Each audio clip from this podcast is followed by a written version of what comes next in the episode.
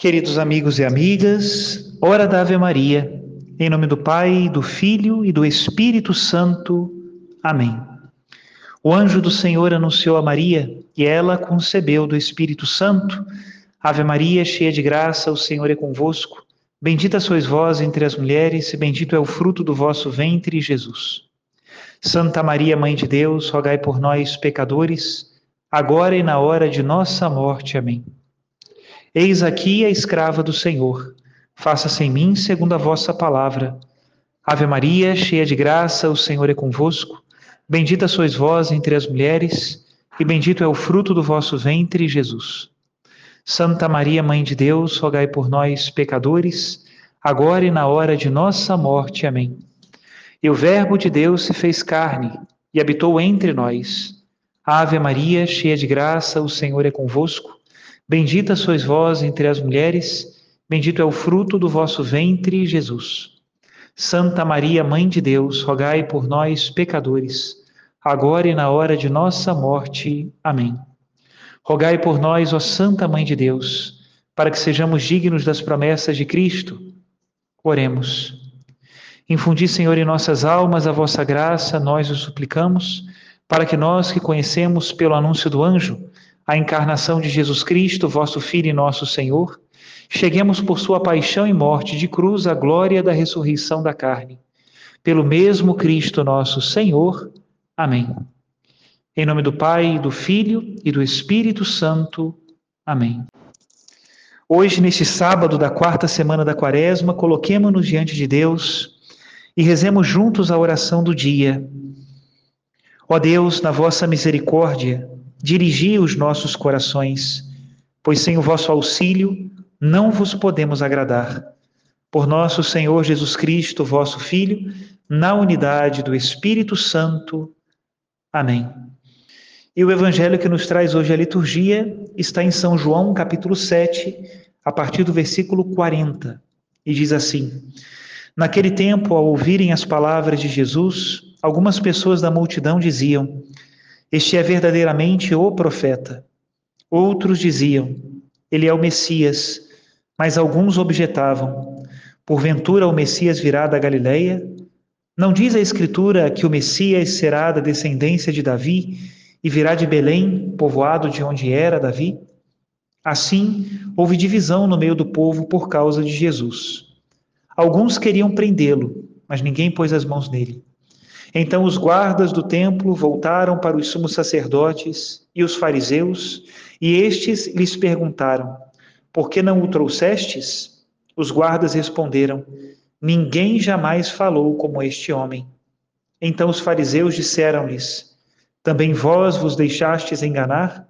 Por acaso algum dos chefes ou dos fariseus acreditou nele?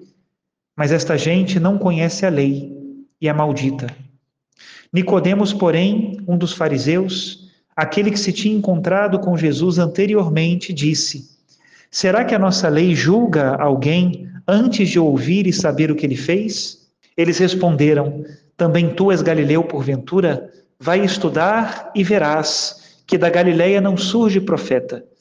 E cada um voltou para sua casa. Palavra da salvação, glória a vós, Senhor. Queridos irmãos e irmãs, estas leituras do Evangelho de São João, que antecedem a Semana Santa, vão nos colocando gradativamente no drama que viveu Jesus Cristo, o drama que o levou depois à cruz. Nós vemos no Evangelho de hoje como as opiniões sobre Jesus eram divergentes. E então aqueles que eram encarregados de julgar queriam já condenar a Jesus antes de um julgamento. Nicodemos é quem interpõe o argumento de que não se pode condenar alguém antes de ser ouvido. Mas para os fariseus e para os sacerdotes do templo, isso não importa. O que importava era que Jesus incomodava os seus interesses. Um argumento que o condenasse era uma questão de tempo. Hoje também nós podemos viver esta mesma confusão. Diante do que nós escutamos em tantas mídias sociais, em tantas informações desencontradas, podemos cair no erro de formular juízos antes de ter todos os elementos necessários. Como é necessário nós conhecermos as coisas, ouvir o que os dois lados têm a dizer, antes de nós formarmos o nosso juízo. Muitas pessoas, por exemplo, não se aproximam da igreja porque dizem que já sabem o que ela vai dizer. Tem muita desconfiança da palavra de Deus, dos ministros de Jesus Cristo, das pastorais, do próprio Cristo, porque não tiveram ainda uma experiência concreta com ele. Poderíamos fazer hoje um exercício, né, como um exame de consciência. Quantas são as estruturas que você pouco conhece, mas já condena?